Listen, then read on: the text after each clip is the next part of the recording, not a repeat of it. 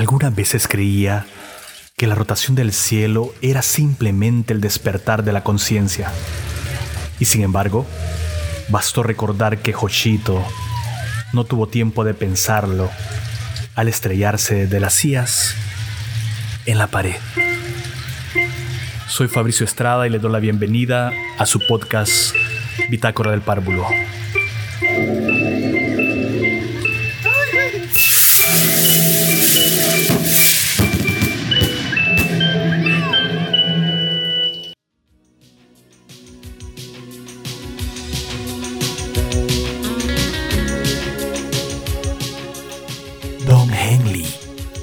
Voice of Summer.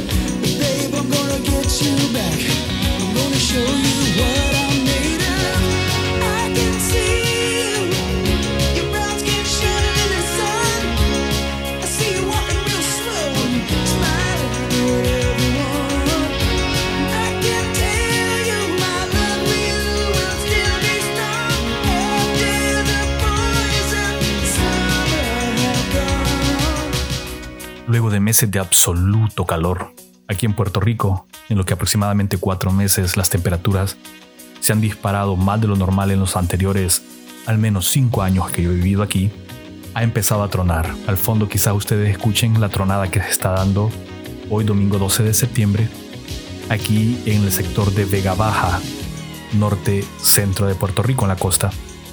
Este episodio que hablaremos hoy, en el que trataremos de hacer una reflexión que vienen haciéndose muchos escritores en sus momentos de mayor depresión, en su momento de existencialismo puro.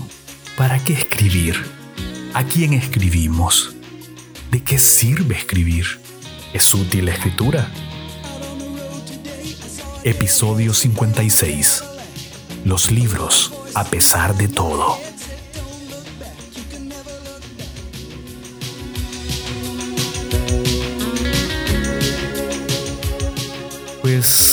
Quería dar una pequeña introducción respecto a que esa pregunta ya no es tanto propiedad ni exclusividad de los escritores o creadores. Ahora es el lector mismo que se ha trasladado hacia formatos únicos o formatos novedosísimos o más ágiles o más breves el que se hace esa pregunta. ¿Para qué escriben? ¿Por qué se creen útiles en la sociedad? ¿Para qué leemos tantos textos si algunos textos se pueden reducir a la brevedad de 100 palabras de un Twitter?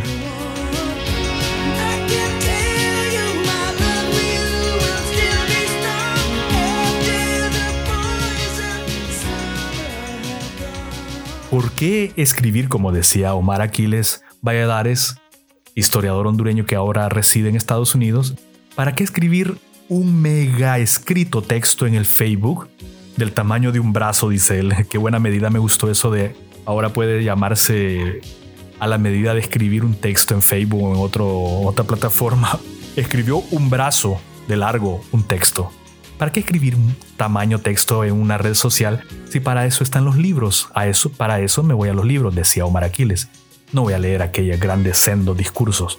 Pues bien, la atención que ha exigido las redes sociales en cuanto a la lectura no pasa a veces de 3 segundos ni de 5 segundos. ¿Cuánto tiempo se lleva para eh, captar la atención un texto en la red social? En la publicidad, que yo recuerdo muy bien, nos decían de que una valla publicitaria, su mensaje debía durar mínimo 5 segundos, el tiempo que transcurre un carro o el conductor de un carro desde que lo ve, un anuncio multipolar, unipolar, perdón, una billboard, hasta que lo cruza, hasta que lo deja atrás. Son 5 segundos y en esos 5 segundos se fue la atención del mensaje. Entonces estamos en un mundo de velocidad en la cual eh, las redes sociales, las plataformas, exigen 100 caracteres o 3 segundos o el up, la lectura up o el zapping. Entonces ya no es exclusividad, repito, del escritor o creador o creadora, el decirse para qué escribo. Ahora nos están, nos están diciendo para qué escribimos, para qué nos escriben. Ya no forma parte exclusiva. Yo creo que jamás en otra época de la humanidad tanta gente escribió tantos miles de mensajes y estados como se ve en Facebook ahora, en Twitter. Nunca había sido tan participativa la escritura. En Japón hace unos aproximadamente 10 años se lanzó en Tokio la primera novela en Twitter y tuvo alrededor de 25 millones de seguidores. Eso en Japón, donde todo el mundo está conectado. Por, por supuesto, la interconectividad es brutal, ¿no? Pero sí se probó y ¿por qué no probarlo? Los formatos. ¿Cuánto tarda un escritor en asumir el nuevo formato? ¿Cuánto? ¿Y de qué ha servido el libro en todos estos años? De esto más o menos quiero hacer una introducción del libro Superficiales, ¿qué está haciendo Internet con nuestras mentes? de Nicholas Carr. Nicholas Carr, que en su libro, este, este libro abunda sobre la plasticidad cerebral y que dice que el cerebro no tiene una, un principio ni fin, ni un espacio para cuánto espacio tiene para captar contenido. Es plástico, se está expandiendo, se está retrayendo. Y esa es su parte e, existencial en su pregunta, en su libro Superficiales, pero habla, habla precisamente de qué está haciendo Internet con nuestras mentes. Pues en uno de sus pasajes dice, el alfabeto griego se convirtió en el modelo para la mayoría de los alfabetos occidentales posteriores, incluido el latino que todavía utilizamos. Su llegada marcó el inicio de una de las revoluciones más trascendentales de la historia intelectual el cambio de una cultura oral en la que el conocimiento se intercambiaba sobre todo mediante el habla a una cultura literaria, en la que la escritura se convirtió en el principal medio de expresión del pensamiento. Fue una revolución que con el tiempo cambiaría la vida y el cerebro de casi toda la humanidad. Pero la transformación no fue bien recibida por todos, al menos al principio, dice Nicolás Carr. Ya a principios del siglo IV a.C., cuando la práctica de la escritura todavía era una polémica novedad en Grecia, Platón escribió Fedro, su diálogo sobre el amor, la belleza y la retórica. En el cuento, el personaje del título, ciudadano ateniense, pasea por el campo con el gran orador Sócrates. Los dos amigos se sientan bajo un árbol junto a un arroyo y mantienen una conversación larga y tortuosa. Debaten de oratoria, de la naturaleza del deseo, de las variedades de la locura, del viaje del alma inmortal antes de volver su atención a la palabra escrita. Queda la cuestión, musita Sócrates, de la propiedad e impropiedad de la escritura. Fedro está de acuerdo, y Sócrates se embarca en la narración de un encuentro entre el polifacético dios egipcio Tot, cuyas muchas invenciones incluyen el alfabeto, y uno de los reyes de Egipto, Tamos. Top describe a Tamos el arte de la escritura y argumenta que debe permitir a los egipcios compartir sus bendiciones. Hará, dice, hará al pueblo de Egipto más sabio y mejorará su memoria al proporcionarle una receta para el recuerdo y la sabiduría. Mm, Tamos discrepa. Le recuerda al dios que un inventor no es el juez más confiable del valor de su invención. Oh, gran artesano, a unos les es dado el crear objetos de arte y a otros el juzgar qué grado de daño y de beneficio tendrán para quienes lo empleen. Y es así que, debido a la tierna solicitud por la escritura que está en tu crianza, ha declarado lo contrario a su verdadero efecto. En caso de que los egipcios aprendieran a escribir, continúa Tamos, se implantará el olvido en su alma. Dejarán de ejercitar la memoria, porque se basarán en lo escrito. Invocarán las cosas a la memoria, ya no desde dentro de sí mismos, sino por medio de marcas exteriores. La palabra escrita no es una receta para la memoria, sino un recordatorio y no es verdadera sabiduría lo que ofrecerás a tus discípulos, sino solo su apariencia. Quienes se basen en la lectura para su conocimiento parecerá que saben mucho, pero la mayoría de ellos no sabrán nada. Estarán llenos de, no de sabiduría, sino de orgullo de parecer sabios.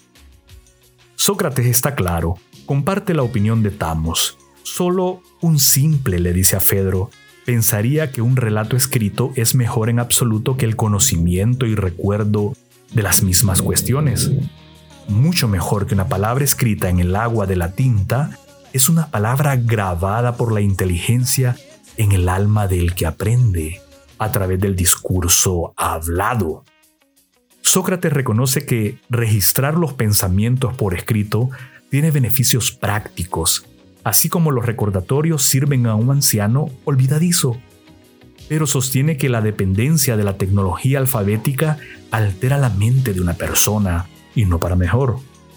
Mediante la sustitución de la memoria interna por símbolos externos, la escritura amenaza, dice él, con convertirnos en pensadores menos profundos, lo que nos impide alcanzar la profundidad intelectual que conduce a la sabiduría y a la felicidad verdadera.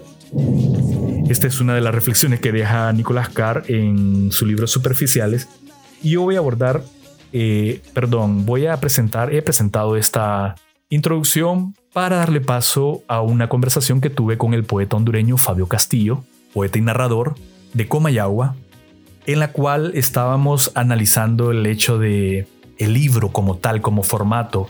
¿De qué nos sirve tener tantos libros ahora en la biblioteca? Eh, ¿Cómo es la lectura actual para él? ¿Cómo lo ve? ¿Cuál es el futuro del inmediato de la lectura o del libro? Después de él tendremos eh, a Frances Simán, una amiga editora que habita el mundo del entusiasmo y el optimismo por la edición de libros y que últimamente ha publicado en su nuevo sello editorial o en su primer sello editorial a una serie de creadores que ya están dando más que sonar en Tegucigalpa y en Honduras, sino que a nivel internacional, como el poeta Rolando Catán, al que le ha traducido y también le ha publicado en su editorial.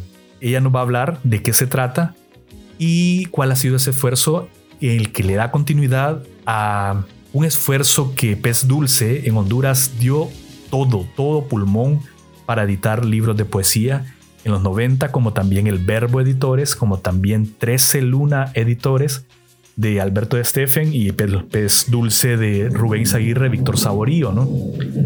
Eh, el Verbo de la poeta Tania Alvarado en, La Ceiba, 13 Lunas de Alberto de Steffen, el editorial Estoque fue el primero, ahora que lo estoy recordando. Y ni que hablar del esfuerzo editorial que ha hecho Julio Escoto, nuestro novelista más prolífico, y la editorial Guaymuras y editorial Librería Paradiso, que son los que más recuerdo. Ahora están editor, editorial Malpaso, que está abordando eh, plataformas nuevas a través de las redes. Y por supuesto otras editoriales como Mal, Maldevi, Maldevi, en la que tenía el poeta Magdiel Midense, que sacó varios libros también, muy, muy hermosos, muy disruptivos. Así como lo viene haciendo Editorial Casasola desde Estados Unidos y distribuyendo en Honduras muchos libros de narrativa, en las cuales me incluye la era Prechuman. Entonces hablaremos con Fabio Castillo primero y después la entrevista que le hiciera en Tegucigalpa el pasado junio a Frances Simán. Los dejo entonces. Esta transición no es nada nueva. Eh, yo estuve varios años fuera del país y para mí si conseguir literatura hondureña eh, aquí en Honduras en muchos casos es difícil. Eh, te imaginarás estando afuera. Ahora vos que estás fuera, sabes a lo que me refiero. Entonces la, el internet, el PDGF fue mi compañero durante muchos años y lo sigue siendo, porque logré descargar obra tuya, incluso en algún momento, en, algún, en alguna red social que aparecían algunos poemas, algunas cosas por ahí disponibles para descarga. Yo lo hacía, PDFs de, de poetas contemporáneos o de, o de históricos que no había leído mucho o que simplemente quería retomar su lectura.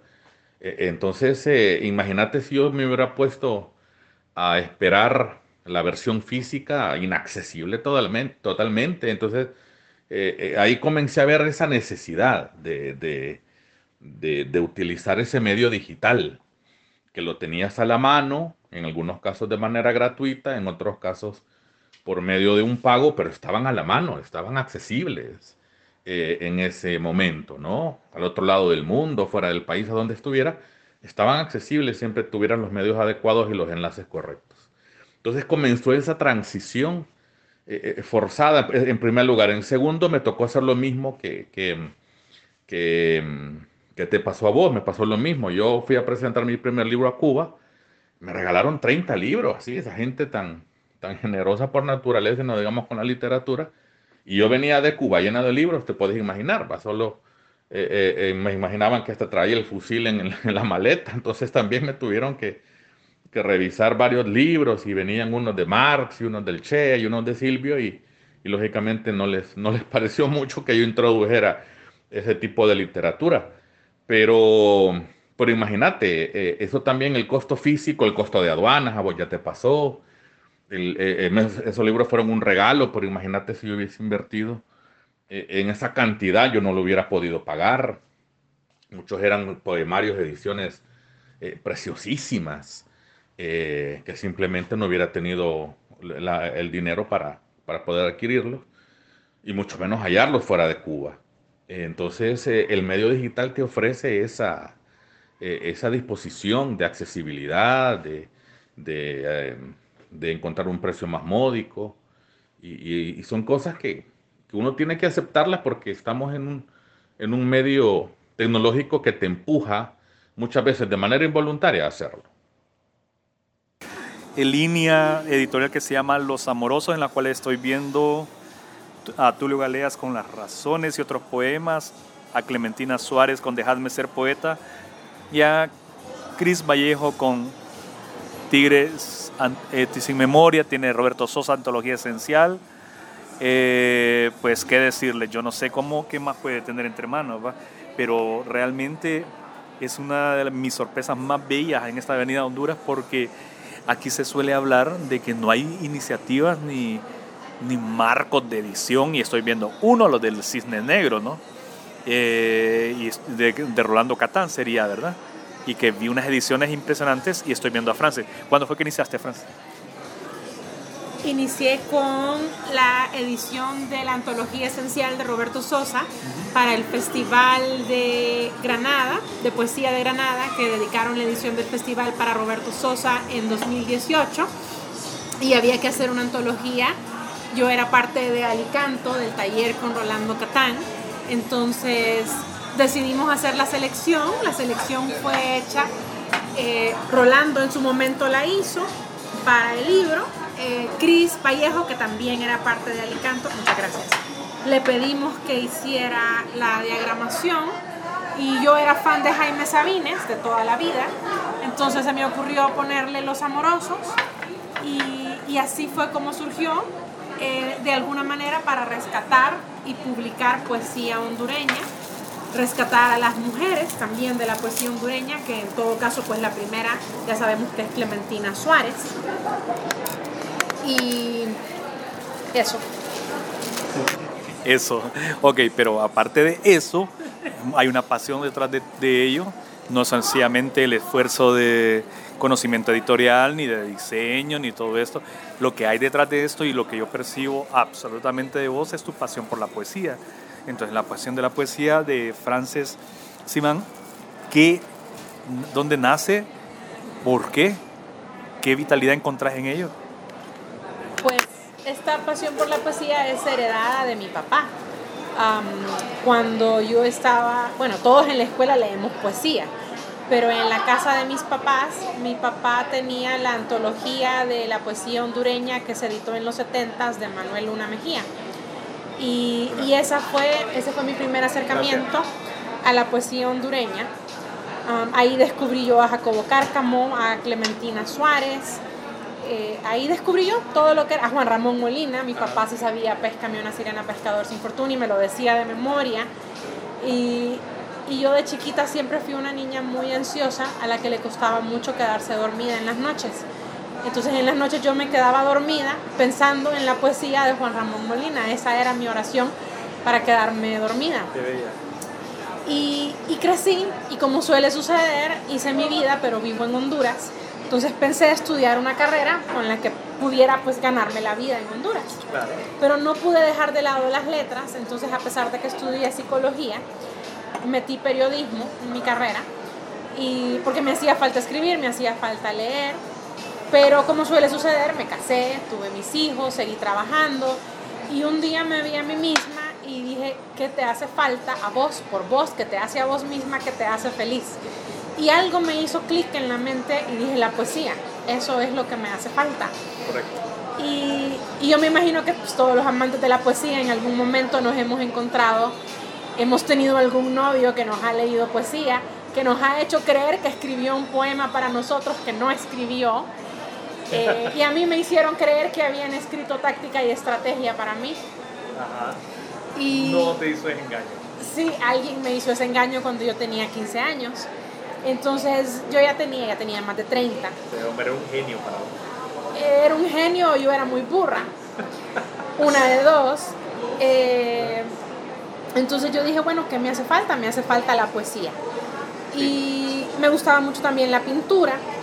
Yo me casé, me vine a Tegucigalpa, mi cuñado era arquitecto y tenía una colección de pinturas de un pintor de apellido Quesada que yo lo conocí por muchos años como pintor. No tenía ni idea que ese pintor de apellido Quesada era, era poeta y me fui de espaldas platicando. Yo trabajé en cromos, el, el trabajo del periodismo me llevó a trabajar en cromos por cinco años. Y un día platicando con Alejandra Paredes, Alejandra Paredes me dice, no, mira, ese Quesada que a vos te gusta de pintor es poeta. ¿Cómo le digo yo? ¿Cómo que es poeta? Sí me dice, "eh, es poeta, igual que mi suegro, que Livio Ramírez. Sí. Y entonces yo, pensando cómo es este asunto, entonces empecé a buscar libros de poesía eh, hondureña. Eh, le rogué a mi papá que me regalara la antología de Manuel Luna Mejía. Me dijo, no, hija, ni lo sueñe. Esa a mí me la regalaron cuando yo estaba joven, en los 70s. En todo caso se la heredo, pero ahorita ni lo sueño. Entonces me tiré a, la a las librerías a buscar libros de poesía y no encontré lo que yo andaba buscando. No había manera de dar con esos libros. El único libro que encontré fue uno que le hizo Don Livio a Jacobo Cárcamo y fui feliz porque yo ya conocía a Jacobo Cárcamo, no tenía nada de él. Y, y dije, no, lo que tengo que hacer es hacer estos libros. Los libros que yo no encuentro, hacerlos. Entonces, en esa búsqueda estaba yo de poesía y un día encontré Animal No Identificado. Guay, qué bello. Encontré Animal No Identificado en, eh, en Metromedia y, y entonces eso, entramos a Alicanto. Alicanto se deshizo, mi generación por lo menos, se deshizo por así decirlo, no siguió el taller. Pero, pero yo ya estaba loca por la poesía y había decidido que de ahí no me iba a salir. Ya hasta ahora Entonces, son cinco libros. Sí, van cinco libros, he traducido seis, solo están publicados Del español al inglés, del inglés al español. del inglés al español, solo están publicados dos de esos seis. Bueno, realmente el sexto es de Eli Rosa Zamora, una poeta venezolana que está en Nueva York. De Eli Rosa lo que está es del español al inglés. Ok. Sí. Hay, hay una, una práctica a la que no sé si estamos dispuestos a seguir manteniendo. Un libro físico se tiene que mantener, se tiene que darle, se le tiene que dar condiciones. Y el libro digital te exime de esa responsabilidad moral, si querés, de esa responsabilidad sentimental. Em, mi casa es pequeña, algún día la podrás conocer y no- yo no tengo mucho espacio a donde, em, a donde tener libros físicos. Y de hecho mi, mi, biblioteca es, es un mueblecito pequeño con cuatro estantes. Un mueblecito como de un metro cincuenta de alto, que no, es- no es más alto que yo, y- y- y- y así muy, muy estrecho. Entonces yo ya no los colecciono porque no tengo espacio. Eh, yo tuve que deshacerme de mis propios libros, de los que yo he escrito, precisamente por lo mismo, porque una necesitaba recuperar un poco la inversión y la otra el espacio me estaba matando. Entonces esa es otra cosa, que el libro físico, por adorable que sea y por mucho que lo siga queriendo, pues también se convierte, cuando tenés espacios limitados sobre todo, se convierte en este problema, ¿no? De, de- de almacenarlos, de buscar. No, no se trata de tenerlos en cajas porque no son adornos navideños, que los sacas una vez al año. El, libro es un referente, es, un, es, es alguien que, que te da los buenos días y te recuerda que hay algo apreciado y muchos de ellos los he retomado y los he releído. Hay un Borges ahí que no me deja en paz. Entonces, em, eh, eh, representa también eso, pero hay que saber tener las condiciones. Y yo me hice Kindle también por necesidad. Yo no es que era muy, muy amigo de, de eso. Me compré una tableta no para leer porque me irritaba la vista, pero la tuve, la terminé utilizando como lectora. Pero el, el- beneficio de la Kindle, que molesta menos la vista, pues me, me orilló a, a adquirir una. Y esa es la que tengo. Esa es la que tengo. Eh, entonces, espacio, dinero, mantenimiento, costos, accesibilidad sobre todo. Si tu libro Oscar lo sube mañana, yo mañana lo bajo, sin ningún problema. Eh, entonces, eso es una ventaja que uno busca. El mismo día, si el editor quiere y tiene los medios para subirlo a la plataforma, ese mismo día se descarga.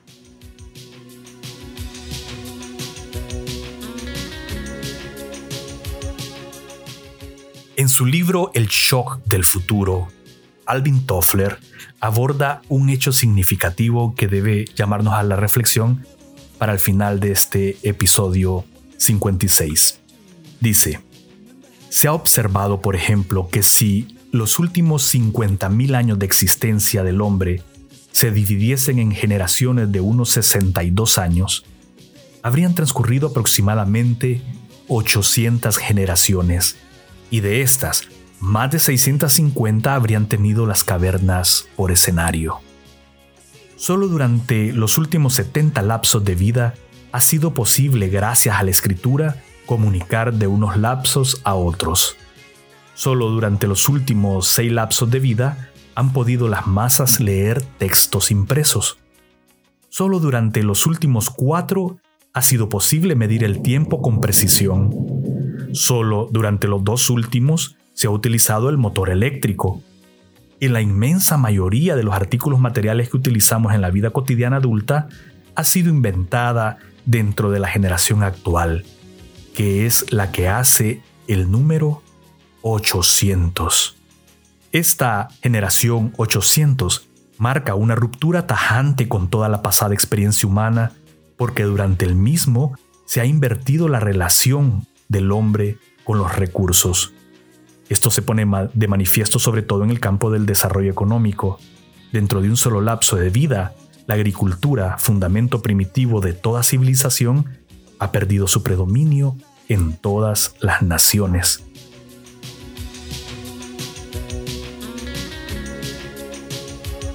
Imagínense eso, si eso ha cambiado a nivel de todo lo demás, economía que produce el gran hipercapitalismo y que produce los formatos nuevos de comunicación en las redes sociales, ¿cuánto cambió entonces la escritura? Estamos en un momento crucial para determinar cómo veremos la escritura próximamente y para disfrutarlo también, pues para abordar y adaptarnos a esas nuevas formas sin afianzarnos tanto como desesperados a la tabla del libro. No sé, o el libro sigue siendo esa hermosa forma de olerlo, esa forma de sentirlo, esa forma de contemplarlo como fetiche en un coleccionista. Preguntémonos eso entonces y esto pues fue el episodio 56 de su bitácora del párvulo.